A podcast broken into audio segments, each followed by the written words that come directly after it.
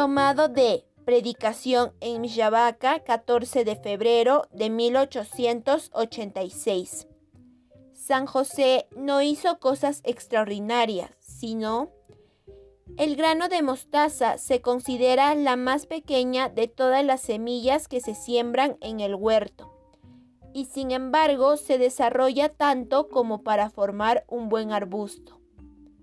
Por eso es buena la imagen de las pequeñas virtudes que pueden producir una gran santidad.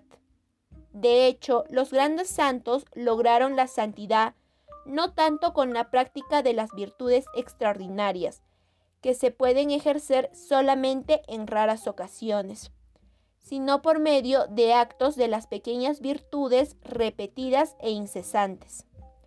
San José no hizo cosas extraordinarias, más bien con la práctica constante de las virtudes ordinarias y comunes, alcanzó aquella santidad que lo eleva por encima de todos los demás santos.